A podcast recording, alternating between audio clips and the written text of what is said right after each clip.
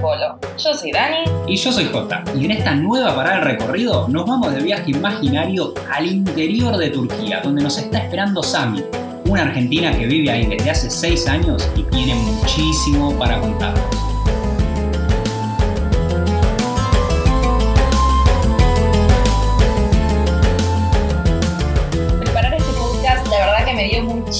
Ganas de viajar a Turquía. Bueno, toda la semana. ¿Cuándo no? ¿Cuándo ¿Cuándo no? no? ¿Cuándo no? Yo siempre busco una excusa para volver a Turquía.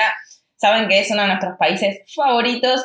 Y no solo el nuestro, sino también el de Sami, yo creo. Porque Sami, Sí. bueno, ahora les va a contar ella, ahora vamos a tener la, la entrevista vía Zoom con Sami directo desde Turquía, pero ella se fue por, no, les hago un spoiler, pero no es muy spoiler, en realidad es una introducción, ¿no? Ella se fue por 90 días, el, la estadía de turista, ¿no? Que no puede quedarse en Turquía sin necesidad de visa, y se terminó quedando 6, 7 años y contando, o sea, se terminó Sí. quedando a vivir en Turquía, se casó, tuvo una hija, creó su nueva vida allá, así que bueno, Turquía tiene algo que atrapa, sin dudas. La clásica, me voy por tres meses y vuelvo. La que Creo que la gente va a empezar a desconfiar de los argentinos que digan eso. La que dijimos nosotros cuando nos fuimos a Nueva Zelanda por primera vez y terminaron siendo más de 10 años, a Sami le pasó algo parecido. Me voy por tres meses y vuelvo y no volvió y sigue en Turquía. Está en un lugar bastante alejado de lo que son los principales destinos turísticos, así que es muy probable que todos los que estén escuchando el podcast no hayan ido para esa zona. Es un lugar que llama muchísimo la atención porque está muy muy cerquita de una ciudad que se llama Batman. Batman. Se llama Batman, sí, la ciudad, pero ella ni siquiera está en Batman, está un poco más alejado de ese lugar. Y, y bueno, nos va a contar cómo es vivir en el interior de Turquía y en una familia turca, porque como dijo Dani, ella formó su familia, tiene una hija, está casada con un turco y vive en una familia turca, así que Bueno, vamos... con una familia turca. Bueno, vive con una familia turca, sí, en la casa misma de la familia turca, así que de Buenos Aires se fue directamente para allá sin conocer tanto las tradiciones y con qué se encontró, vamos a descubrirlo ahora con Sami Bazán directamente desde Turquía. Vamos a llamarla.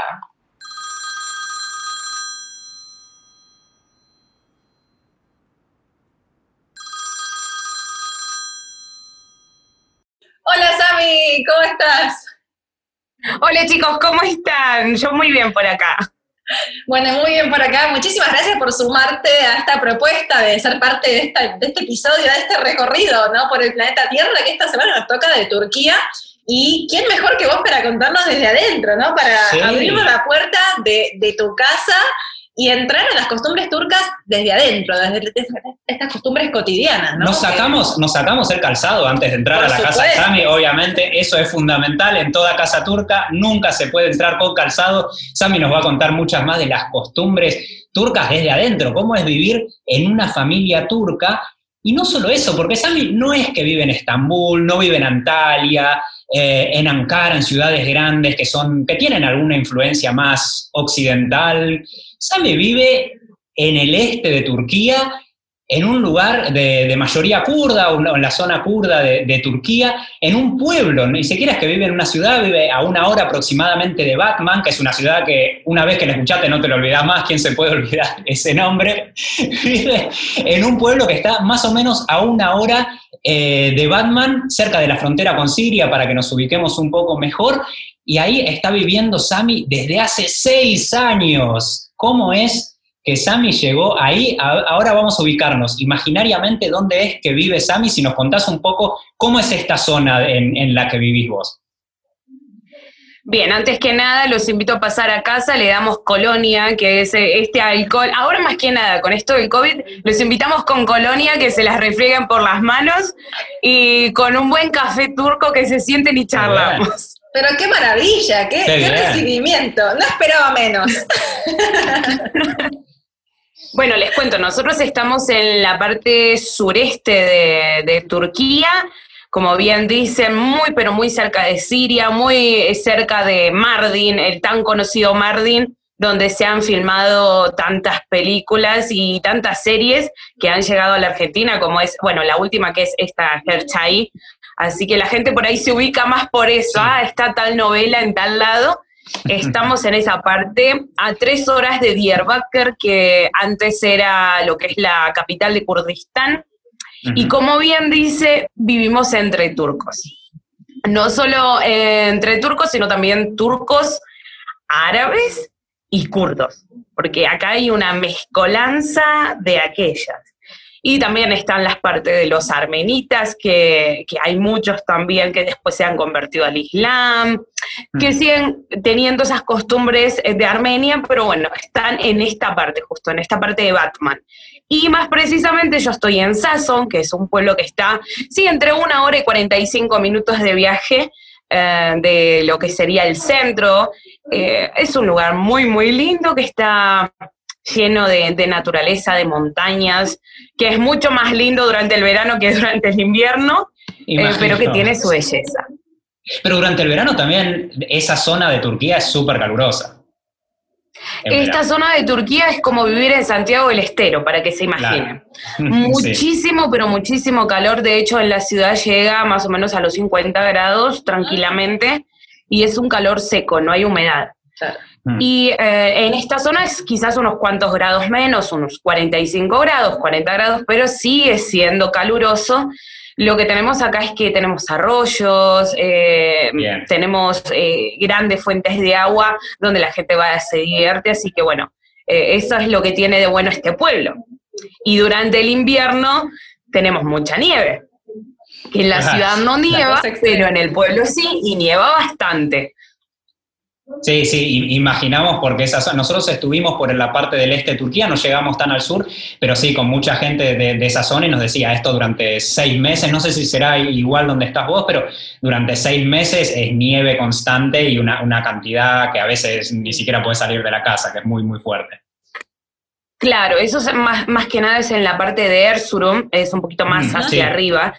En la parte de Erzurum, sí, es muy, muy frío y llega a nevar dos tres metros de nieve en una noche y salís y no podés abrir la puerta. Realmente no se puede abrir la puerta de, la cantidad de nieve que hay. Acá no llega tanto hace unos cuantos años por esto del cambio climático, de la contaminación y todo eso, todo eso entonces eh, no llega tanto, pero sí llegamos al metro de nieve y más que nada en la parte eh, alta, en la parte de las montañas, hay dentro de este pueblo hay pueblitos mucho más chiquitos todavía de 500, 400 personas, hay otros que tienen solamente 100 personas, así que en esas partes que son en la parte alta de las montañas nieva muchísimo. Claro, claro. Bueno, me imagino que habrá sido difícil acostumbrarte al principio a, la nueva vida, no solamente al clima, sino a la nueva vida, a la nueva cultura. Pero antes de, de, adentrarnos en eso, que por supuesto que te vamos a preguntar cómo fue en los primeros meses, ¿no? En Turquía, queremos saber que les cuentes a la gente cómo es que llegaste a Turquía, cómo es que llegaste a vivir a Turquía, si te fuiste pensando en que me voy a vivir o decir, bueno, vamos a ver qué onda. Chicos, les voy a ser sincera, es el amor. el amor. Eh, había conocido en el que ese momento era mi novio y hoy por hoy es mi marido. Empezamos como amigos a través de las redes, nos conocimos. Él me lo presentaron también sus primas, éramos muy, muy amigas con, con sus primas y que tengo un primo que te quiero presentar que es súper buena onda, eh, que necesita que, aprender inglés y por eso le entraron, por esa parte. Nos hicimos muy amigos, si bien nos conocemos allá en Argentina, la mayoría de lo que sería nuestro romance fue todo online, fue todo en el ah. antiguo Messenger. En ah, pero, pero entonces, claro, ya se conocían de Argentina ustedes. Claro, porque yo con las ah. primas nos conocimos en Argentina. ¿Y las primas en la comunidad turca? Em, tenían trabajos, eh, a ver, hacían importaciones y exportaciones de, alfombras y esas cosas, y nosotros nos, eh, nos conocimos por la comunidad islámica que hay en, Buenos Aires. Dale, ahora vamos a ir con el eh, tema de, saben, bueno, Claro, soy, soy musulmana y en ese momento estaba tratando de encontrar nuevas amistades, de amistades que tuvieran la misma religión, y por eso nos conocimos. Y nos hicimos amigos no solo con él, sino también con su familia. Y con el tiempo, bueno, más o menos creo que fueron dos o tres años, nació el amor. Uno habla continuamente con una persona, se preocupa y nació el amor. En ese tiempo entraba el fin de mi contrato con la radio con la que estaba trabajando y me dijeron, ¿qué vas a hacer? ¿Renovamos o no renovamos? Y dije, no, no renovamos nada, yo me estoy yendo para Turquía, me vine con un viaje, ida y vuelta, dos valijas, y muchas ilusiones. Supuestamente me venía a quedar los 90 días que te dejan y nada más. Y chicos, me quedé hace seis años, seis años y medio, casi siete que estoy acá. No volví, me casé, hice mi familia, no volví, no volví a Argentina. Eso, es, increíble. es el amor. Eso es increíble y yo creo que, no es por generalizar, pero que los, los turcos y las turcas seguramente, pero yo conozco más casos de latinas con turcos, ¿tiene algún imán, algo? Porque hay muchísimas latinas que van a Turquía y se terminan casando, forman su familia, se quedan en Turquía, no solamente los turcos obviamente, sino toda la, cultura turca y algo que, que, nos atrae mucho y que tiene ciertas similitudes en algunos casos, obviamente tiene un montón de diferencias, pero también con la cultura latina, más que nada esto de, de los vínculos familiares y afectivos. Sí, sí, yo siempre digo que eh, vivir entre ellos es como vivir eh, entre argentinos de los 90. Claro. Eh, cuando nos sentábamos, no sé, no sé si se acuerdan, pero nos sentábamos en la vereda con los vecinos durante las fiestas o a jugar, los chicos a jugar a la calle, que te ibas al campito de lata, cuadra, al potrero y jugando. Bueno, es exactamente lo mismo, al menos en esta parte. No hablemos de la parte del oeste, donde ya es más occidente, es mucho más eh, Europa, América y todo eso. No, no, hablemos de esta parte donde todavía tienen la cultura muy arraigada. Es como vivir con, la gente, con argentinos de los noventas, así lo veo yo. Es muy, muy bueno qué sé yo, son muy familiares, son muy amistosos, cuidan mucho de sus amistades, entonces uno como que se siente en casa. Claro. Excelente. Me imagino que sí, que al principio te hicieron sentir parte porque si no, no te habrías quedado tanto tiempo. claro. Y ahí, pero vos cuando llegaste, después te casaste a los pocos meses. Porque no llegaste con la intención de casarte. No, no, de hecho me volvía. De hecho me volvía. Ya, estabas pensando en volverte. Claro, la, idea, yo ya estaba con los días así contados. Digo que me vuelvo, que me vuelvo, que llevarme para Estambul, que me tengo que volver. Y ahí es cuando nuevamente hizo su, su, propuesta de matrimonio y no, no me pude negar. Claro, la única manera de retenerla es proponerle matrimonio, si no se me va a ir. Y te propuso. Es, es increíble, Sammy, esto, la verdad, porque. Es novela turca. Es una, esto es de una novela turca, es el guion de una novela turca.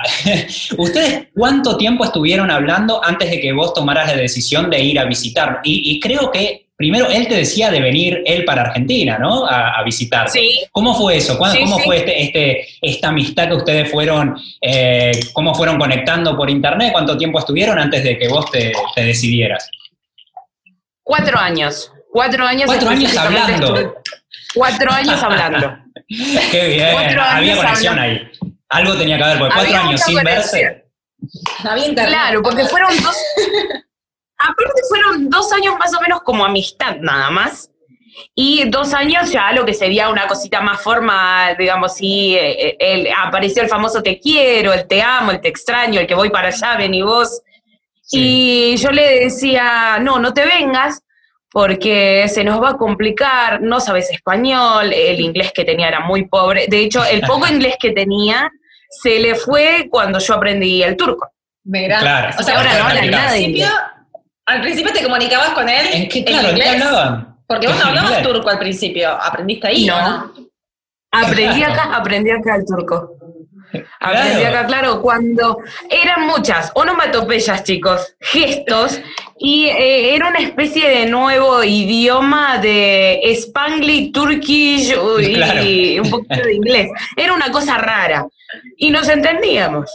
Creo que eh, cuando hay voluntad cuando hay voluntad, es lo que dice mi abuela, bendita sea mi abuela, que dice, querer es poder, mija. Si usted quiere, usted puede hacerlo.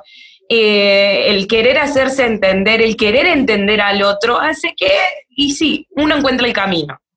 Claro, y qué mejor ejemplo también de, este querer el poder de, tu ejemplo, ¿no? De decir, mira, yo dejé todo en Argentina, me fui con dos valijas, un pasaje de vuelta por las dudas, si me sale mal, tengo el pasaje de vuelta, tengo la, la, la marra que me ata a mi casa para poder volver, pero dejaste todo y te fuiste por amor y te la jugaste. Entonces, esa valentía, ese primer paso que no muchas se animan a dar, así que quiero que esto sea una inspiración para otras que, sea por amor, sea por, por un proyecto personal, por lo que fuera, pero que se animen a dar el primer paso, porque si no, nada, se quedan con las, con las dudas de qué habría pasado.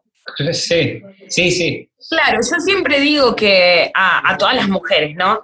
Eh, que en algún momento de nuestra vida, a donde sea, pero tendríamos que viajar solas, porque es un, un encuentro a una misma, a donde sea. Puede ser no solo dentro de tu mismo país, andate a un país limítrofe si tenés un poquito más de coraje, y si andate a un país donde no sepas la lengua, donde no tengas conocidos, puede pasar pero creo que no es ningún impedimento el, irse a otro país. Eh, yo cuando me vine no sabía el idioma, no sabía mucho de la cultura, voy a ser sincera, no tenía muchas amistades acá, y las que tenía eran uno en Estambul, una chica en Izmir con la que seguimos teniendo amistad, y para esta parte nada, y todo el mundo diciéndome, te va a pasar lo mismo que Gabriela Arias Uriburu, te vas a quedar allá, vas a tener chicos, te los van a sacar. Y esa, esa cosa que, tiene ya tan eh, mentalizada de que los, los turcos, que los árabes, que los musulmanes te hacen daño, y que en realidad no, nada que ver, uno tendría que estar dispuesto a abrirse un poquito más a otras culturas. que ustedes lo saben, han viajado tanto, han visto tantos países, tantas culturas, tantas lenguas distintas, que ustedes lo entienden más que nadie. Pero hay muchas personas que tienen eh, la mente un poquito más cerrada. Y hasta que no, lo curioso es, hasta que no lo viven, uno puede contarle, uno puede decirle las experiencias que tuvo, la hospitalidad que hay en toda esa parte del mundo, que a nosotros nos dejó muy impactados y, siempre la, recordamos, pero hasta que no lo viven no terminan de creerlo, porque mucha gente se sigue quedando con esa idea, con que, bueno, sí, quizás tuviste suerte, eh, pero también pueden pasar cosas malas, pero pueden pasar cosas malas en Argentina, en Uruguay, en cualquier parte del mundo. Y, realmente la hospitalidad que, te dan en, esos lugares, cómo te hacen sentir parte de la familia, por más que seas un invitado que está de paso, te abren las puertas sin, siquiera dudarlo, y especialmente en esos lugares como en el que estás vos de Turquía, que son lugares que tienen, eh, todavía mantienen las costumbres tradicionales de esa, parte del mundo. Em, por eso yo me, quiero remontar a ese 2014, cuando vos tomás el vuelo desde, desde acá, desde Argentina, a Turquía, te viajás para allá, viajemos en el tiempo imaginariamente, vos llegás a Estambul y te estaba esperando el que sería después tu marido, ¿no? Estaba ahí en el aeropuerto Ataturk, ¿cómo fue? No, no, no estaba. No estaba, no estaba ahí. Vos llegaste directo, llegaste a Estambul y de ahí te, tenías un vuelo Batman. ¿Cómo, cómo fue ese, ese movimiento que tuviste que hacer? chicos, no, no, tenía... Eh, nuestra familia es tan grande que gracias a Dios está dispersada por toda Turquía. La familia de mi marido, ¿no? Pero eh, yo pícara, digo, a mí no me gusta esperar. Es una cosa que me pone muy loca, no me gusta esperar. Entonces le dije, mi vuelo llega a las 9 de la noche, cuando en realidad llegaba a las 10. Cuando me subo al vuelo eh, Buenos Aires-Estambul, no sé, hubo un pequeño problemita, un pequeño desperfecto que nos dejaron una hora más en Brasil, porque hace escala en Brasil. Entonces, en vez de llegar a las 10 de la noche, llegué a las 11, pero yo a él le había dicho 9 de la noche. Claro. Bien.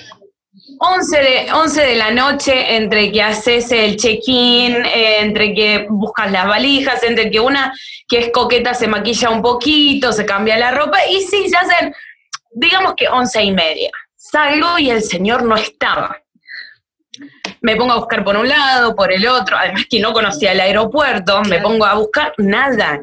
Lo llamo, lo llamo, lo llamo, nada.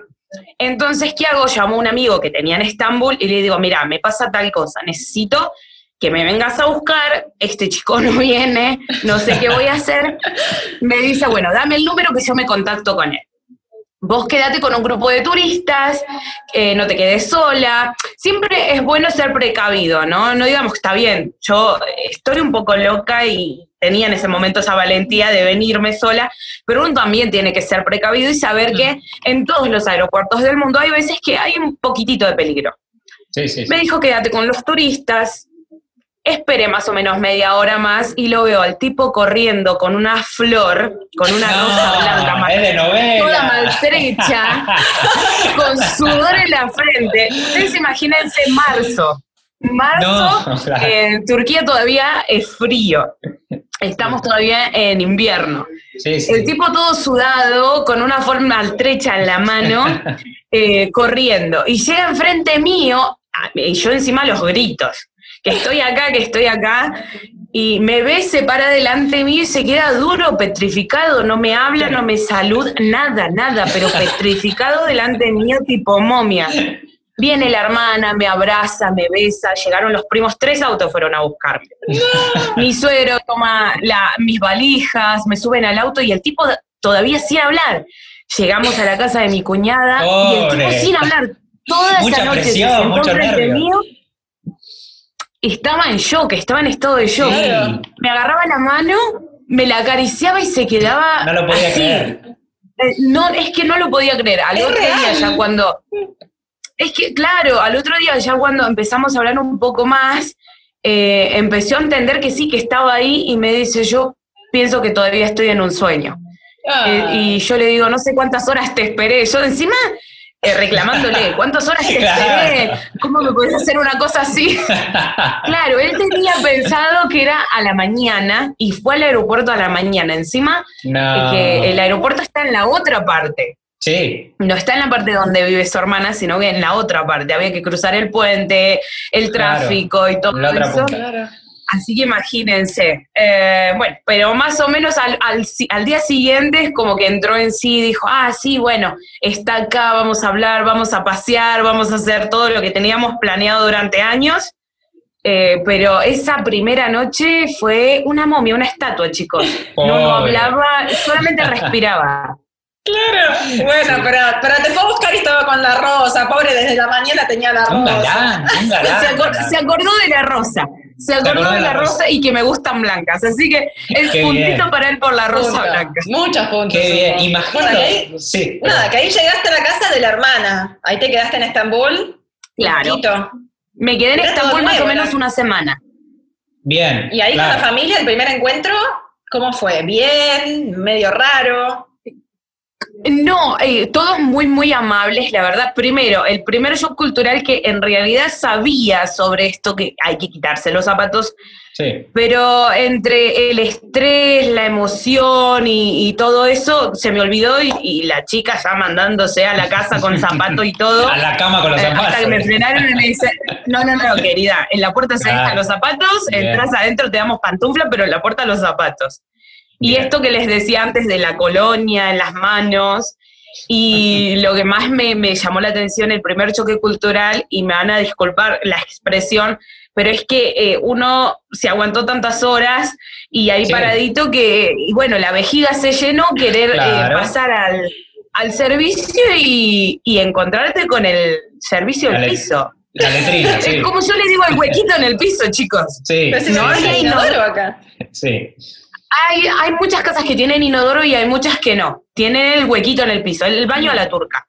Y encontrarme con eso y dije, no, yo te espero al otro, acá no entro. ¿Qué es esto? Voy al McDonald's. Eh, mi primer choque cultural ese, ese mismo día. Y después, bueno, el tema de, de, los besos de las turcas que no te dan uno, no te dan dos, te dan cuatro besos. Sí. Eh, y que no entendés para qué lado vas a poner el cachete que los abrazos de las mujeres, eh, un poco de distanciamiento de los hombres, eh, bueno, eh, eso más que nada, pero la amabilidad, la, calidez con la que me recibieron fue increíble. Lo que no me voy a olvidar nunca es que todos hablaban al mismo tiempo, gritaban, y yo no entendía, nada, y todos me querían hablar de alguna manera, y la única persona con la que podía hablar y que más o menos me entendía lo que quería decir estaba hecho una estatua.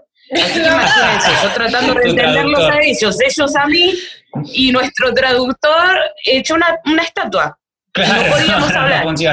No, funcionaba, el traductor. Sammy, vos nos contabas que ya desde antes, cuando lo conociste, al que sería, al que es tu marido ahora, ya te habías convertido al Islam ya eras, pero tu familia era católica. Vos habías contado alguna vez que tu familia Es, católica, después vos te convertís al Islam. ¿Crees que esto te ayudó bastante en poder integrarte mejor a la, familia, a la sociedad turca, o no tiene nada que ver? De todas maneras, siendo católica, igual te hubieses podido integrar. Em, voy a hablar de mi experiencia particular. Para mí fue un porotito más. Fue un porotito más porque porque yo ya estaba adecuada a ciertas reglas que tenemos dentro del Islam. Entonces, desde el recato, el, el no contacto con, el sexo masculino, eh, con el sexo opuesto en realidad, el tener cierto distanciamiento, el respeto hacia los mayores que tienen acá, que es muy, muy grande, eh, se mantiene dentro de lo que es el Islam, eh, algunas reglas de conducta y esas cosas me ayudaron un poco más a entender la cultura que se tiene acá. Pero eso eh, no evita que una persona católica o quizás una judía que, o cualquiera de otra religión que venga acá se adapte, porque tengo muchas, pero muchas amigas acá eh, en Turquía que son latinas, eh, que no forman parte de la comunidad del Islam y sin embargo se han adaptado muy bien a la cultura turca. Pero en mi caso sí, me ayudó un poquito más porque en esta parte del país son como mucho más arraigados a la religión y a la cultura. Entonces, para mí sí, en esta parte del país sí me ha ayudado mucho más el ser musulmana. Perfecto. Y ayer que pusimos la, cajita de preguntas, muchas preguntas que fue dejando la gente eran en torno a cómo fue eh, que te convertiste al Islam. Mucha gente no sabe cómo es el, proceso, ¿no? Dice, que, pero ¿qué tengo que hacer para convertirme al Islam? ¿Y cómo, es que, cómo, cómo fue este proceso en tu caso? Eh, yo estaba en la universidad, tenía un compañero eh, que venía de Marruecos, nos hicimos muy amigos con, con este chico que iba a la UBA, no exactamente estábamos estudiando la misma carrera, pero sí nos conocimos por la UBA y era musulmán. Eh, cada dos por tres eh, se perdía o decían, deme cinco minutos que vuelvo, pero no nos decía el por qué. Y un día por curiosidad pregunté qué eran esos cinco minutos y me dice, mira, primero lo que te voy a decir eh, es que soy musulmán y lo segundo es que no te asustes, porque como saben, quizás hoy es un poco más abierta la comunidad argentina, eh, pero sí en ese momento, hace, estoy hablando más o menos 10, 11 años atrás. Estaba un poco más cerrado. Ustedes ya saben los casos que hubo, las películas que se hicieron. Entonces la gente es como que se cerraba un poco más a conocer sobre el Islam. Este amigo me llevó a lo que es la mezquita mm, eh, que está en Palermo, es una de las mezquitas más grandes que están en la Argentina, si no es la más grande que hay ahí. Y eh, se dictan cursos para las personas que quieran ir, que quieran aprender. No hace falta que eh, seas musulmán, sino que simplemente quizás te mata la curiosidad, quieres ir a saber de, sobre ellos, podés ir, te dan cursos gratuitos, te brindan libros, folletos, todo para enseñar. Así que me inscribí en uno de esos cursos, eh, empecé a conocer gente, empecé a hablar, este amigo me ayudó muchísimo, me hice de muchísimas otras amistades y en algún momento del 2010 dije, esto es lo que busco, porque yo todavía estaba, si bien vengo de una familia eh, católica, de esas que son muy arraigadas, que van todos los domingos a misa, que tienen sus santitos y sus altares, porque mi familia es así, más que nada mi abuela, eh, yo estaba en mi búsqueda personal espiritual. Si bien creían Dios, no creían lo que era la religión. Y el haberme encontrado con el Islam me llevó al camino que, estaba buscando. Eh, así que en el 2010, si mal no me equivoco, fue en diciembre del 2010, decidí eh, recibir el Islam como religión y para las personas que dicen cómo hay que hacer, hay que bautizarse, no, es simplemente ir delante de un testigo que tiene que ser musulmán. En mi caso, yo fui delante de dos amigos musulmanes y hice mi shahada, que es el testimonio de fe. Es decir, que crees en, Allah, que es en Dios, y en su profeta Muhammad. Perfecto. ¿Y tu nombre Samira lo, lo tomás después de convertirte al Islam? Claro, claro. Es, esto porque muchos no lo preguntan también. ¿Es obligatorio uno cuando se convierte al Islam tiene que tomar un nombre musulmán? En, realidad eh, se dice que tiene que ser un nombre árabe o algún nombre que esté dentro del Corán. Del Corán, claro. Eso es lo que, eh, sí, en realidad es eso. Nadie te obliga, lo mismo que el velo.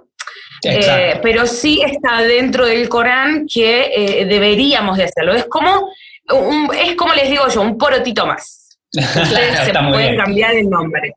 Entonces yo opté este nombre. Eh, un imam amigo me dijo, mira, Samira es un lindo nombre, es en árabe, no sé si te gusta. Habíamos probado un montón de nombres y me quedé con Samira porque era lo que más me gustaba. Pero sigo manteniendo mi, mi nombre que me pusieron mis padres. En toda mi documentación aparece el nombre de, que me pusieron mis papás. Claro, en algún momento quizás agregue Samira. Samira. En, en Turquía te llaman Eh, no. O, ¿Cómo te Ah, llaman? no, Tampoco. no, no. Hija. Me dicen- Me dicen Silvi, porque mi nombre en, Ah, en Argentina es Silvina. Así que al, todos al acá revés, claro. Uno que elige el, el nombre para que sea más fácil y después al final me me termina llamando Silvi.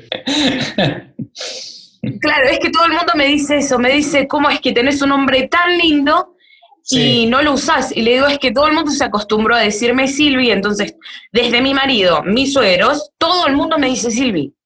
¿Quién me conoce acá me dice Silvi o Selvi, que sería el eh, en turco? Selvi. Mira. Mirá. Bueno, Claro. Silvi, Sami. Mi familia, por ejemplo, mi familia se ha acostumbrado a decirme Sami. Mis amigos en Argentina se acostumbran a decirme Sami. Eh, bueno, los suscriptores del canal, la gente que me sigue, mis alumnos, todos se acostumbraron a decirme Sami, excepto mi familia turca. Mirá, al revés. Pero bueno, qué bueno que se acostumbraron a decirte Sami. Y acá te quiero preguntar, también estaba esta pregunta de cómo tomó, que algo ya estuvimos viendo ¿no? nosotros en, en tu canal de YouTube, eh, cómo es que, que comentás ¿no? esta, esta transición al Islam, cómo es que yo me imagino que fue muy chocante, bueno, sabemos que para tu madre fue muy chocante, que después hablaste con tu abuela, pero bueno, me imagino que no es fácil, porque sobre todo cuando uno se lo tiene que comunicar al círculo que te conoce como Sami o, o Silvi, que era católica. Entonces es como que están acostumbrados. A nosotros nos pasó, bueno, salvando las distancias, con el tema del veganismo, ¿no? Que decían, bueno, pero pará, ¿qué te haces el Buda? Y acá me imagino que quienes te conocían de antes les cuesta cambiar ese chip. Decir, no, pero Silvi ahora es Sami y ya no va más a misa. Y reza cinco veces por día. Claro, entonces es como, y, y tienden a pensar como que, ¿qué te pasó? Se perdió, ¿no? Y, bueno, esto me imagino que no habrá sido nada fácil. No, no fue nada fácil, fue una lucha, pero muy, muy grande. De hecho, eh, pasé unos cuantos años en Argentina, si no me equivoco, fueron cinco años en Argentina antes de que me viniera a, a Turquía y fueron muy difíciles. Y más que nada después de haberme puesto el velo, porque Claro. ni bien sí. me hice musulmana, no me puse el velo. Me lo puse muchos meses después. Entonces creo que ese fue el detonante, eh, no solo para mi círculo íntimo, me, me refiero a mi familia, como muchos saben, el tema de mi mamá. Mi mamá no me habló por dos meses. Eh, por el tema de- del Islam, hizo hasta- todo lo que le llegaba en mano para, para decir, bueno, que esta chica vuelva en sí, desde Claro, claro. ponerme panceta o, o cos- o comida Mm. que tenga, contenga cerdo en la comida, o también durante Ramadán, porque mi primer Ramadán lo pasé en Argentina, así que de decirme, no, te tenés que sentar a comer, cómo vas a estar ayunando, cosas así, hasta que, bueno, mi abuela fue la que le dijo, no, pará, si ella está feliz, está bien como está, tendrías que aceptar esa felicidad. Hasta que mi abuela no le tocó el botoncito de la cabeza, no, no, no pudo hacer clic, no pude entender el por qué tanto cambio. Y así como fue con mi mamá, me pasó con uno de mis jefes, tuve que dejar mi trabajo porque era o te sacas el velo o dejas Claro. el trabajo. No. Y Pero- me había costado tanto tomar esa decisión que dije, Sí. no, ¿por qué me voy a sacar el velo? Es mi identidad, yo no me puedo sacar el velo por el Aparte trabajo. no te pueden obligar a sacarte el velo, o sea. No te pueden obligar, pero bueno, eh, dice, es mi empresa, es mi lugar, vos no- tenés que hacer lo que yo quiero. Y no es así. Así que bueno, después de algunos dimes y diretes, dejé mi trabajo, así con muchas amistades, bueno, uno puede decir amistades, ¿no? Conocidos que dejaron Sí. de hablarme Mm. porque no, no creen en lo que uno cree. Yo le digo, no se trata de creer en lo que uno cree, sino de respetar, es una cuestión de respeto. Eh, yo te puedo respetar a vos y tus creencias como vos también tendrías que respetar las mías. Por ejemplo, durante las fiestas, que fue un, un gran problema, Navidad y Año Nuevo, Claro. Sentarme a la mesa pero no hacer el brindis, compartir con mi familia pero no celebrar, no a modo de celebración, sino a modo de compartir. De reunión, sí, nos Todo juntamos. eso, Mm. claro, nos juntamos, nos juntamos, pero yo no me junto para ustedes para Claro, celebrar el claro. nacimiento de Cristo, no, no, yo me junto para estar con ustedes y hacer una cena. El no tomar alcohol, el no, bueno, consumir cosas que contengan cerdo, fue muy, muy es que duro y para muchos de mis amigos. Sí. Son, Son muchos muchos cambios, cambios. y muy notorios lo que tiene es que también son cambios que se, se perciben muy a simple vista. El hecho de usar el velo, de vestirse distinto, es algo que a simple vista impacta mucho. Entonces, eso hace que se, también que haya un montón de, de prejuicios, de, de ideas erróneas sobre la religión, sobre la importancia y el, eh, lo que puede significar para vos la religión. Una de ellas, sin duda, es el rol que tiene la mujer en la vida de, la- de las familias musulmanas. Algo que, está, que es muy común es creer que, que la mujer es oprimida, que es sumisa, pero vos cuando llegaste a Turquía y te mudaste a una casa turca, viviste, y desde hace seis años que vivís con una familia turca, con mujeres turcas, que son muy matriarcales, te encontraste con algo completamente distinto, ¿no? Que esta idea de la sumisión de la mujer dentro de la familia turca. Y acá, antes de la respuesta, Sami, perdón, que quiero, ah, eh, eh, relacionado con este tema, hubo una pregunta que decía, de la cajita de preguntas de Instagram, que decía, pero ¿por qué, habiendo nacido en Occidente, con todas las libertades que tenemos como mujeres en Occidente, se fue a un país donde la oprimen? Entonces quiero que aclares acá, porque hay muchas malos, eh, malas interpretaciones acerca de esto, y creo que hace falta aclarar. Lamentablemente, mejor sería que no hiciera falta aclarar, pero bueno, ante la desinformación, aclaremos eh, para que, bueno, no haya confusiones y no haya prejuicios. Bien, eh, como bien decían, es una sociedad muy matriarcal Turquía. Sí hay mucho machismo, no lo voy a negar. Sí hay muchos lugares donde todavía el padre sigue siendo cabeza de la familia y hay muchas mujeres que son relegadas a trabajos menores, pero no es siempre. Pero no es siempre vivo en una sociedad, en este momento, en la parte kurda, en la parte turca, donde la mujer hace lo que ella quiere. Una mujer en Turquía trabaja, estudia, se forma, hace su familia si quiere, se casa si quiere y con quién quiere, ella va a elegir. En Turquía tenemos muchas mujeres musulmanas que no usan velo, que se visten Sí. como se visten en Argentina, para que sean más específicos, se visten como todas las chicas, a ver, así descubiertas, sin velo, usan shorts, usan faldas, no, no tienen ningún impedimento. Y también están las chicas que como yo usan velo, y están las otras que usan el chador, que es el eh, también, que es el que te cubre todo el cuerpo y solo Todo, te sí. deja ver los ojos. Sí. Pero eso ya depende de cada una. Ya les digo, es una sociedad donde no se maltrata a la mujer, donde no se oprime a la mujer, y no me vine a un lugar donde tengo menos libertades que en Argentina. Para nada, para nada, para nada. Sí hay lugares que quizás, eh, y sí, están como un poco más eh, encerradas, y lo he visto mucho acá, chicos. No voy a mentir, más que nada en los pueblitos que están en medio de la montaña, eh, he visto o ha llegado a mis oídos de, de cosas que, que han pasado desde chicas que las casan sin eh, todavía haber terminado la primaria o la secundaria, pero Turquía, el Estado turco está en contra de estas cosas. Se están haciendo muchas movilizaciones en contra de esto. Dicen que en Turquía hay muchos femicidios, no menos que los que hay en Argentina. No, sí, Sí. sí, seguro. Dicen que eh, en Turquía eh, a las chicas eh, se, bueno, se las golpea, se las relega, no menos que en Argentina. Sí. Yo ahora, en esta parte del país, son, ahora son las 21.48. Puedo salir a la calle y no me va a pasar nada. Sí. Quiero ver con qué tranquilidad una mujer en Argentina puede salir a esta hora, 12 de la noche, digamos, a pegarse una vuelta al parque. Mm. No pueden. No puede. Y yo tengo esa libertad acá. Y Sí. nadie me va a decir nada. Use o no use velo, eh. use o no use velo. Uno puede salir tranquilamente que no va a pasar nada. Se protegen unas a otras. No voy a decir que es el país más seguro del mundo porque pasan cosas. Lastimosamente, el año pasado hubo muchísimos femicidios, hubo muchísimas cosas, pero no son menos de los que pasan en Europa, de los que pasan en América Latina o en América del Norte, de los que pasan en la China. No, no son menos.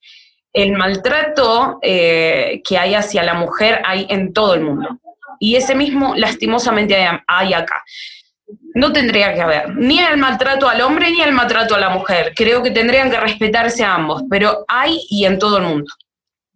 Tal cual, clarísima, clarísima Sí. la explicación y yo también sentí eso de la seguridad viajando por Turquía y sobre todo también, eh, bueno, en el este, en Estambul, bueno, en- viajamos, estuvimos, no tanto como vos, pero estuvimos seis meses en Turquía en los dos viajes y sentí esa seguridad. Y en Estambul nos pasaba que en el barrio donde estábamos nos decían, mirá que a la noche se pone medio picante y en realidad no, o sea, cos- si uno lo compara con Argentina y, bueno, con- al menos con Buenos Aires, no, quiero tampoco decir Argentina como todo, un, que, que es todo lo mismo, ¿no? Al menos con Buenos Aires, eh, no, o sea, eh, estaba un poco oscuro en algunos lugares, pero nos sentimos súper seguros siempre. Entonces está buena esta aclaración porque, claro, al, no conocer hay mucha gente que tiende a tener los prejuicios y, bueno, está bueno aclararlos también para que, para que quede un poco más... eh, Sí, sí, un- Claro, el un, panorama, un poco ¿no? más, más claro el panorama. Otra cosa también que, que siempre se menciona sobre la, la cultura islámica es los casamientos son arreglados, te casan lo- los padres y no, y no hay otra opción, y siempre se, se tiene esta idea de no, la mujer llega al casamiento sin haber conocido al marido, y esto también se habla mucho. Así que quiero que nos cuentes en tu caso, porque esto los casamientos turcos son una cosa completamente distinta a la que se puede ver en Argentina, un casamiento la latino. gente las, sabe, las conoce de las novelas. Claro, una boda turca es otra cosa, lo hemos visto en películas, pero alguien que se casó en Turquía, como sos vos, ¿qué nos podés contar de adentro? Y en especial, porque no te podías comunicar mucho, porque no hablabas turco, ellos no hablaban inglés. ¿Cómo era toda esa, situación, que me imagino de, tener partes de comedia también, de no poder comunicarte, estar casándote en, una boda con, con una celebración completamente distinta a la que conocías? Claro, convengamos que primero, el, el tema, acá hay eh, todo un formalismo con el tema del casamiento. Es primero, eh, más que nada ahora que está lo de ir a conocerse, de que se conozcan los padres. Antes no había, pero ahora es como un pasito más que le dan. Los jóvenes de ahora dan un pasito más, que es el conocerse, después el ir a pedir la mano, después hacer el compromiso, después hacer la noche de hiena y por último es el casamiento. O sea, tenemos cinco pasos, chicos. Cinco pasos. hay que hacerlos todos. Sí o sí hay que hacerlo Sí. todo porque si no, no te... Y esto lo hacen las familias tradicionales, las más, más tradicionales que conservan la, la cultura turca más al pie de la letra. Los y hacen de. Estambul los hacen todos. Todos, todos. Los hacen todos, pero yo me salté todos. Yo fui directamente al casamiento. Para, ¿no hiciste la noche de Jena? No hubo noche de Jena. Sí, sí, sí. Ah, sí, sí, bien. hubo noche de hiena. Eso sí, sí. Eso tiene que haber. No dos Para, ahora, ahora contanos un poquito en detalle cómo es eso de, de la noche de Jena, porque hay muchas chicas que quieren saber, porque el tatuaje de Jena para muchas es quizás así, una moda, que te lo haces un, un firulete y listo, en Turquía tiene otra importancia. Pero para vos, vos salteaste todo lo otro y caíste en la noche de Jena. Esa fue la primera instancia, sería. Claro, digamos que nosotros ya habíamos hablado, teníamos un problema en realidad. A nosotros nos hubiese encantado tener el Nishan, el SOS, que serían los compromisos, Ajá. pero eh, yo contaba con mis días, eh, tenía los días contados, chicos. Claro. Se me acababan mis Sí, días sí. en Turquía, mis Te 90 corrían los días se me 90. acababan. y Casémonos. no me podía quedar, claro, no me podía quedar por más tiempo. Entonces dijimos, bueno, nos casamos y lo primero que hicimos fue eh, hacer, como som- somos musulmanes, hicimos el casamiento religioso, Porque no podíamos, más que nada la familia de, mi- de- de mi marido es muy cerrada en ese caso. Eh, dos jóvenes que están sin casarse no pueden mantenerse en la misma casa por el No. que dirán. Ustedes, Sí. como saben, los turcos viven muchos del que dirán. Entonces, si van a decir que como una chica y más extranjera está viviendo dentro de la casa, lo primero que hicimos fue casarnos por lo religioso, que eh, es más que nada para callar las bocas. Sí. Acá, eh, en ese momento, nosotros lo hicimos para que no, se, no haya el que dirán. Pero esto no es recomendado. Siempre lo primero es hacer el casamiento civil y después el religioso. ¿El religioso se se hace en una mezquita o, o es en, en otro lugar que en- fuera de No. una mezquita no tiene nada que ver? No, no, no hace falta que sea una mezquita. En mi caso fue en la casa de un tío. El Ah, mira, imán vino con, con nosotros, claro, sí, pero sí tiene que haber testigos. Eh, bueno, se habló del tema de la dote, porque guste o no, dentro del Islam Sí. está el tema de la dote. Eh, se habló del tema de la dote, como yo no tenía mis padres conmigo, el imam eh, ofició como mi padre. Mira. Así que él fue el que, que, se encargó todo el tema de mi dote, que si en algún momento, que si Dios no quiera, hubiese un divorcio, de que cómo él tendría que, ponerse, eh, qué es lo que tendría que darme, y esas cosas eh, se habló. Luego de eso, eso fue más o menos en abril, si no me equivoco. En junio me casé por el civil. Fuimos a hacer todos los trámites que se tienen que hacer. Eh, yo me había traído algunos papelitos de Argentina porque ya teníamos algo planeado, pero todavía no del todo. Eh, así que, eh, bueno, nos encargamos de, de, buscar hacer todos los trámites, que es muy largo y muy tedioso, y más en esta parte del país, donde no están tan acostumbrados a los extranjeros, a las novias extranjeras, Así que cuesta, cuesta, cuesta mucho, cuesta mucho encontrarse con un traductor, con personas que entiendan sobre el tema, que siempre, al que se venga por esta parte del país, siempre digo, y si más se viene a casar, que se averigüe todo y después se venga, porque es un dolor de cabeza muy grande. Y después de eso, ya después de la boda civil, que no fue como en Argentina, que uno se, se pone un poquito un vestidito, algo no. Chicos, jeans, zapatilla, y así fuimos a casarnos. Eh, después vino lo, que es la noche ajena y antes de eso era elegir el tema del oro, porque a la novia se le tiene que dar oro. Eso es algo que tiene que saber toda mujer, que acá es obligatorio que el novio te tiene que dar oro. Sí, sea pobre, el, oro en Turquía es, es, fundamental, es como en la cultura gitana también, el oro es importantísimo. Claro, claro, es muy, muy importante, te tienen que dar el oro. Es, es tú, como dicen acá, hakun, eh, es, eh, te corresponde, es tu derecho. ¿Por qué, viene, ¿Por qué viene? ¿Como para que vos tengas eso como parte de tu patrimonio? ¿Por, qué es esta tradición del oro? Claro. Eh, es una tradición que viene hace muchísimos años, bueno, desde siempre desde la época de los otomanos. Siempre viene el tema de darle oro a la mujer con esto que les decía antes, lo que es el tema de la dote.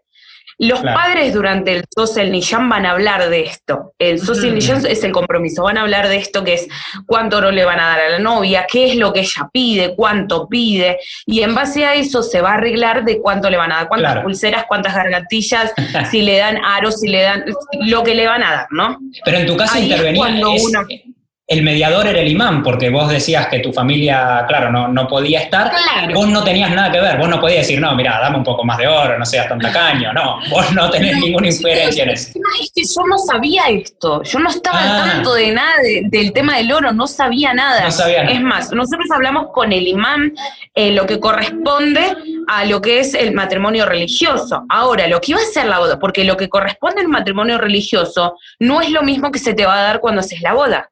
Ah, es como aparte. completamente separado. Sale, carísimo el matrimonio en Turquía, ¿eh? Chicos, es muy caro casarse. No, no, no, es muy caro. Aparte, después está lo del vestido, lo de la fiesta. No es nada económico casarse acá. No. Además de eso, bueno, el tema de mi oro no lo habló el imán. El tema de mi oro salió de mis sueros. Imagínense el corazón limpio que tienen, que fueron y me compraron una gargantilla que me llegaba al pecho, una cosa así enorme y yo lo miré y dije, ¿pero qué es esto? Y me dice, no, es que te lo vamos a poner a vos para el día de tu boda. Y le digo, pero yo no voy a usar una cosa así. ¿Cómo voy a usar una cosa así tan grande, tan pesada? Y me dice, pero hija, ¿qué es lo que querés? Me decía mi suegra. Todo esto usando traductor, ¿eh? Porque mi marido estaba por el otro lado, estaba trabajando en ese momento y no estaba enterado. Entonces yo decidí que quería una cosa más finita, más chiquita, más delicada, decía una cadenita, las típicas cadenitas que usamos en Argentina. Me dice, ¿cómo te voy a poner una cosa así? Me decía. No, claro. ¿Qué van a decir los vecinos? claro, es eso, es el ¿qué van a decir los vecinos? ¿Cómo te voy a poner tan poco? ¿No? Te tengo que adornar, te tengo que embellecer, ponerte todo lo que pueda, porque en realidad es eso. Así que quedamos con que, bueno, que ellos me compraron, yo no hablé nada, no pedí nada, porque realmente no sabía de esto, que es eh, es una cosa cultural. No lo sabía. Entonces ellos desde, adentro, de, como les digo yo, es el corazón limpio, dice, por más que ella no sepa, nosotros sí sabemos. Y es haram no darle lo que le corresponde, es pecado.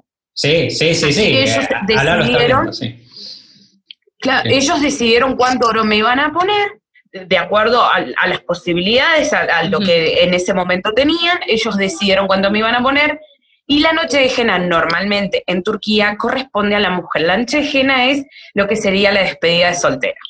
Claro, qué bien. ¿Eh, ¿Son las mujeres de la familia y amigas o solo la- las mujeres de la familia? ¿Quién- ¿Quiénes están en esa noche? Bueno, en realidad, dependiendo de la zona.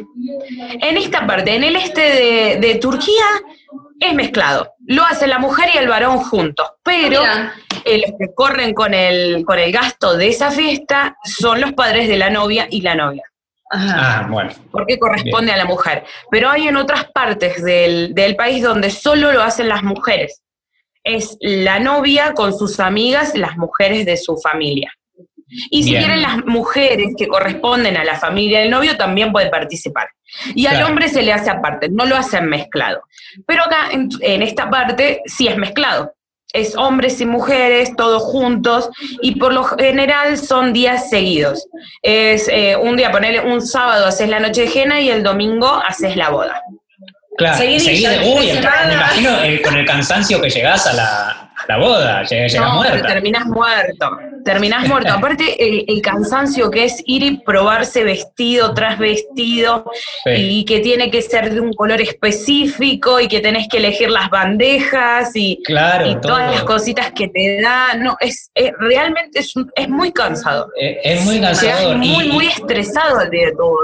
A la noche de Jena, ¿va un, uno, una tatuadora o es alguien de la familia siempre la tiene un poco clara con el tema del tatuaje de Jena?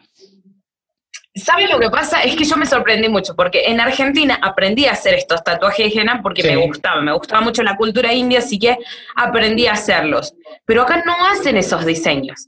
Tenés, Ajá. o es como una plaquetita que ya viene con el diseño y te ponen la Ah. henna arriba, tipo pasta. Tramposos. tipo Y lo, lo- lo normal, lo común, es un redondito en la palma de la mano, se pone una pelotita, Sí. y arriba de esa pelotita se pone lo que son las famosas moneditas de oro, el. Ah, ah, Más oro. se sí, pone sí. la monedita de oro y se tapa. Y ahí se cierra la mano de la novia y se le pone como un guante rojo. Y al novio se le pone en el dedo meñique de la mano izquierda. A la novia en las dos manos, al novio solo en la mano izquierda y el dedo meñique. Y la Mira. persona que te lo va a poner, al menos eso, eh, eso es acá, chicos. No sé si es en todo pero partes al menos bueno, eso tu acá. experiencia fue así. Claro, es eh, el soltero de la familia, el próximo que quiere casarse. Claro. En mi caso fue mi cuñada la que, me, la que me puso la ajena y en el caso de mi marido fue un primo de él que también le puso eh, la ajena en el dedo meñique y eh, le puso también un billete de 50 liras y se lo taparon. Mira. Es como para que traiga eh, un poco de, de prosperidad económica al matrimonio. Por eso es también que se pone la monedita de oro y el billete en el, en el dedo del, del novio. Eso es en la noche de jena.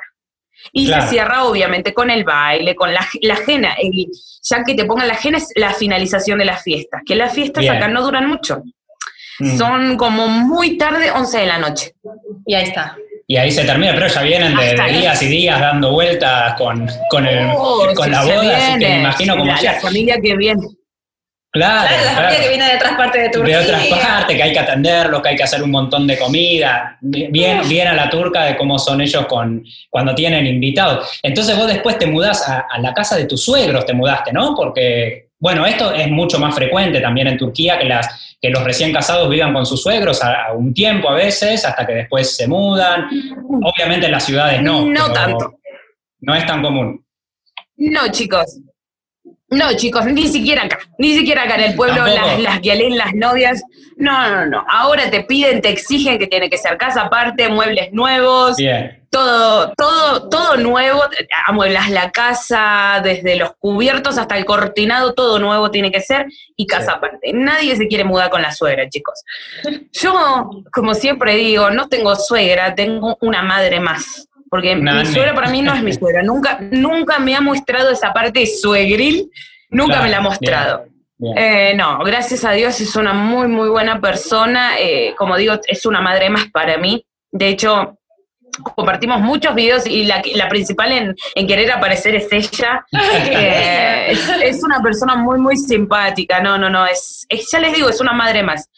Pero no todos tienen esta predisposición a vivir con la nuera o la nuera a vivir con la suegra. Claro, a vivir con la suegra. Aparte, me imagino que vos viniendo de una cultura tan distinta, los choques culturales. Hay una anécdota que es buenísima que contaste alguna vez, Sami, que, que me gustaría que nos contaras. Es ¿Qué pasó? Qué, ¿Cuál fue la reacción de tu familia cuando veían que te bañabas tanto? Que te despertabas y te ibas a bañar. ¿Qué, qué era, qué era lo que pasaba? Porque yo me bañé un montón también. Claro, ¿qué, ¿qué creían ellos? Dice, ¿por qué esta chica se baña tanto, nos va a gastar todo el agua? Había algo más detrás de eso, no era solamente que, que pensaban que, que, no sé, que te gustaba bañarte. claro. A ver, pero esto no tiene que ver con una costumbre turca, es una costumbre Ah. dentro del Islam. Bien. Las personas después, las personas luego después de tener relaciones eh, Sí. íntimas con, con su pareja, tienen que bañarse. Bien. Entonces, el hacer un baño frecuente indicaba para ellos que tenía una Todas actividad, claro. mucha actividad, claro, mucha actividad. Ellos no entendían por qué eso al día me podía bañar tres o cuatro veces, y es que era una, una costumbre mía, muy de, de- de cuando vivía en Argentina, que trabajaba en el hospital, Claro. de bañarme tantas veces para uno Claro. sentirse limpio. Entonces, eh, cuando yo me bañaba muchas veces, mi suegra un día se sienta y me pregunta, me decía, hija, me parece que ustedes están muy activos, que tendrían que bajarle un poquito la marcha. Y le decía que no le entendía hasta que me explicó. Y le digo, no, no, no, es que de eso nada que ver, es, es una costumbre muy de Argentina. Entonces, las personas que vienen acá y se bañan mucho delante de la familia, ellos creen que es por eso. Claro, bueno. Que uno se baña mucho justamente por la actividad. Claro, pero qué difícil porque uno tiene que estar dando explicaciones constantemente, porque al vivir en la casa de tus suegros, al venir de una cultura tan distinta, es estar dando explicaciones constantemente y encima con, con la barrera lingüística. Es, debe, debe ser bastante complicado. Claro, yo tengo suerte que ella, al ser tan simpática y, y me lo me lo preguntó como se lo hubiese preguntado a alguna de sus hijas, que te- tiene tres hijas, así que imagínense, y tiene una nuera más que vive en el mismo edificio que nosotros en la primera planta. Eh, pero no tiene tanta afinidad ni tanta intimidad como la que tiene conmigo. Somos Mira. nosotras más unidas que con la otra nuera. Entonces, al tener esa seguridad de que yo le iba a contestar, vino y me preguntó. Yo creo que si Claro. hubiese sido la otra nuera, ni siquiera le No, pregunta. No le, no le. Claro, pero bueno, se sintió con la confianza de, de preguntarte, que le dijeras. Bueno, y así me imagino que miles. Y seguiríamos hablando toda la noche, Podríamos pero hablar. así que ya, ya es tarde. Sí. Así que queremos hacerte una última pregunta. Si después querés contar algo más, por supuesto que bienvenido. Pero ya para ir cerrando, eh, queremos saber qué costumbres tomaste de Turquía que no podrías dejar. Que si ya son mías para siempre. Creo que la primera es el tema de los zapatos. Eh, creo que si vuelvo a Argentina, si vuelvo a Argentina y me pongo mi casa en Argentina, voy a volver a loco a más de uno con el tema de los zapatos, Sí, porque es una cuestión pasó, de sí. higiene. Sí. Es una cuestión de higiene muy, muy buena el quitarse los zapatos. No solo es una cuestión de higiene, también de salud, de salud para nuestros pies. Sí, claro. Es, es relajarse, sacarte los zapatos es relajarse. Eh, esa creo que sería la primera eh, costumbre que no podría sacarme. Y después el tema de lo que es el misafir perbe, que es eh, la visita, el cómo servir a las visitas. Sí. Yo me acostumbré tanto y aparte que mi suegra recibe tantas visitas acá, pero tantas, que ha llegado a fastidiarme en algún momento, Sí, pero hoy claro, por hoy ya estoy acostumbrada.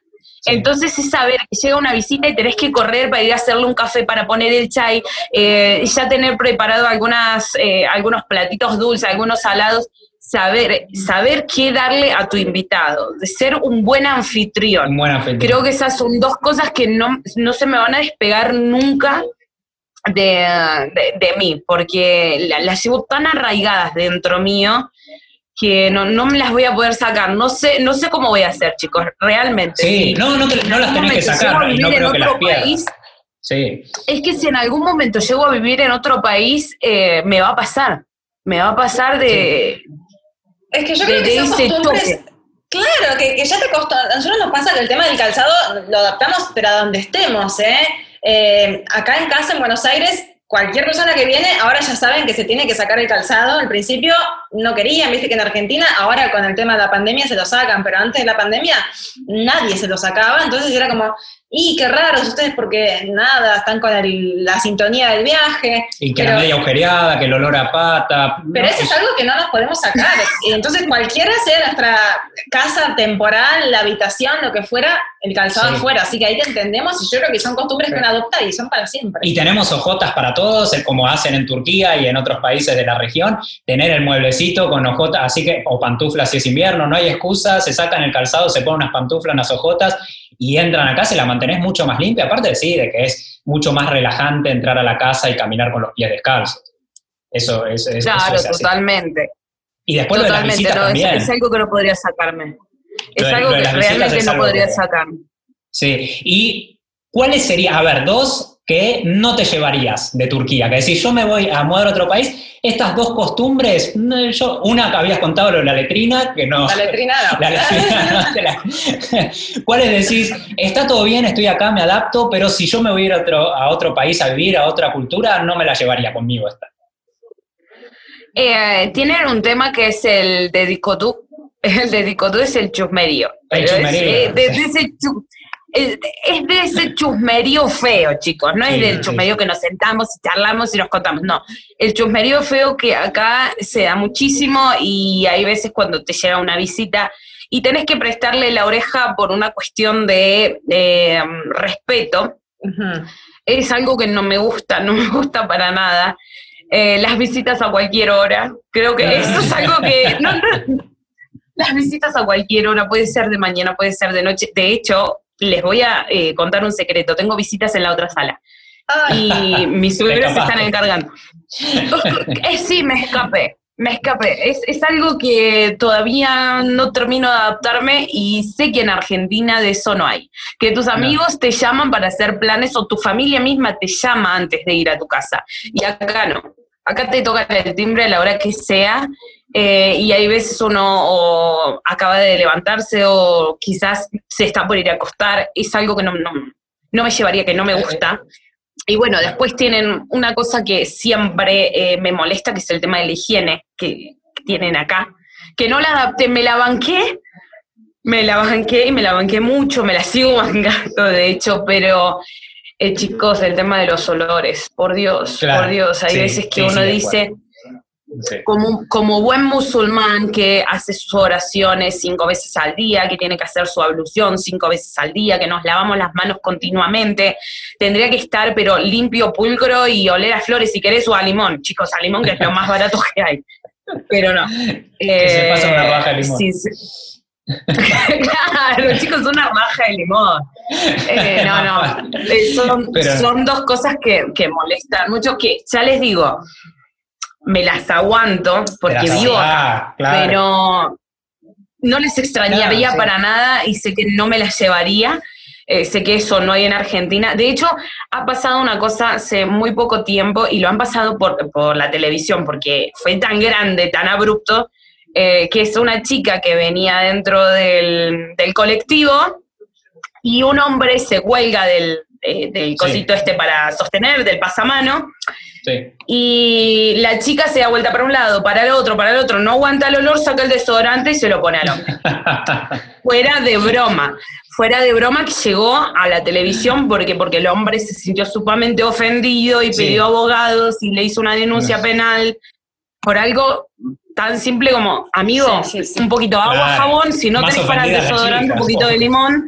Eh, pero bueno, son cosas que, bueno, ya les digo, acá pasa mucho, que los vas a ver de corbata o a las Sí, chicas sí. todas divinas. Siempre, siempre Sí. muy elegante, muy coqueto, Pero sí, son súper coquetos los La turcos y falta- las turcas, sí. Sí, sí, pero hay un poquito de falta de higiene. Es que si no piensan mal, si no piensan. claro, porque si se bañan mucho van a decir que están todo el día, claro, entonces, Claro, ese, ese Entonces no es un problema, tanto. chicos, ¿vieron? Claro, Nosotros no decimos bañense, pero si se bañan mucho, piensan mal. Claro, Claro, ese no es el se- así, problema. así- así no se puede. Pero bueno, obviamente, como decíamos, hay un montón de cosas que uno cuando está en el lugar, por ahí dice esto, la verdad que me molesta un poco. Pero después cuando te vas del país, cuando estás en otro lugar y, y mirás todas las experiencias que tuviste, también extrañas un montón de cosas y terminan siendo casi siempre más las que extrañas que las que, que preferís no repetir. Sí. Y es un combo, ¿no? Eh, irte a otro país, ya sea vivir o sea de viaje, es, es un combo. El país trae todo, lo bueno y lo malo, y uno, bueno, tiene que poner en la balanza y lograr ese equilibrio. Sí, bueno, pero lo bueno pesa mucho más, así que acá decido quedarme y acá estoy, y es mi nuevo país, y acá estoy con mi, con mi familia, ¿no? Sí, y, y así pasaron seis años y Sami todavía sigue, sigue en Turquía sin haber vuelto a Argentina.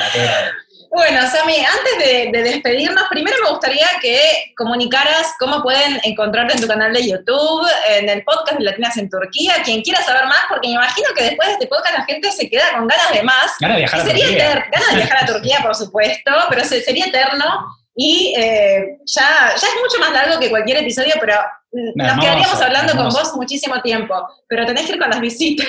Tenés visitas, Sami, no te olvides. Tenés que ir a, a- prepararle algo de comer.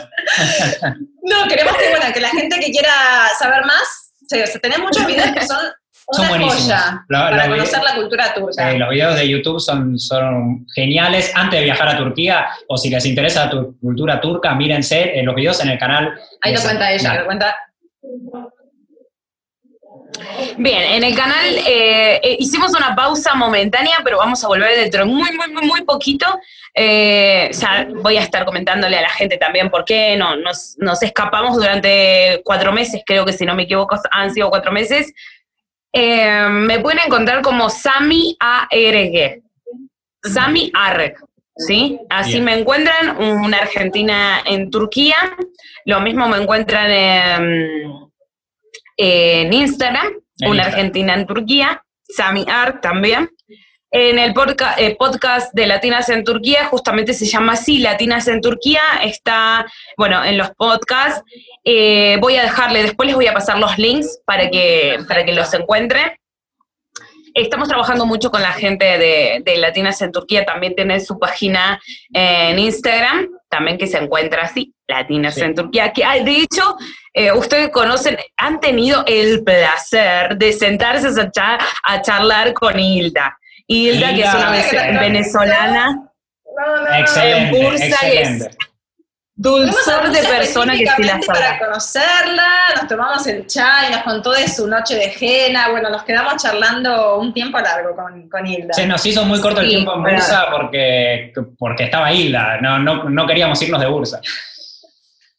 Claro, no, Hilda es un, es un dulzor de persona, es una persona fantástica. Bueno, estamos trabajando con ella en, en Latinas en Turquía, también, eh, bueno, con otras personas que no les gusta ser nombradas, pero que están ahí, son eh, el detrás de escena de, Latinas en. Turquía, pero Sí. muchas- Sí, sí, es el trabajo invisible, es la, es la que nos une a todas las latinas que estamos acá, a pesar de que no está acá, ¿eh?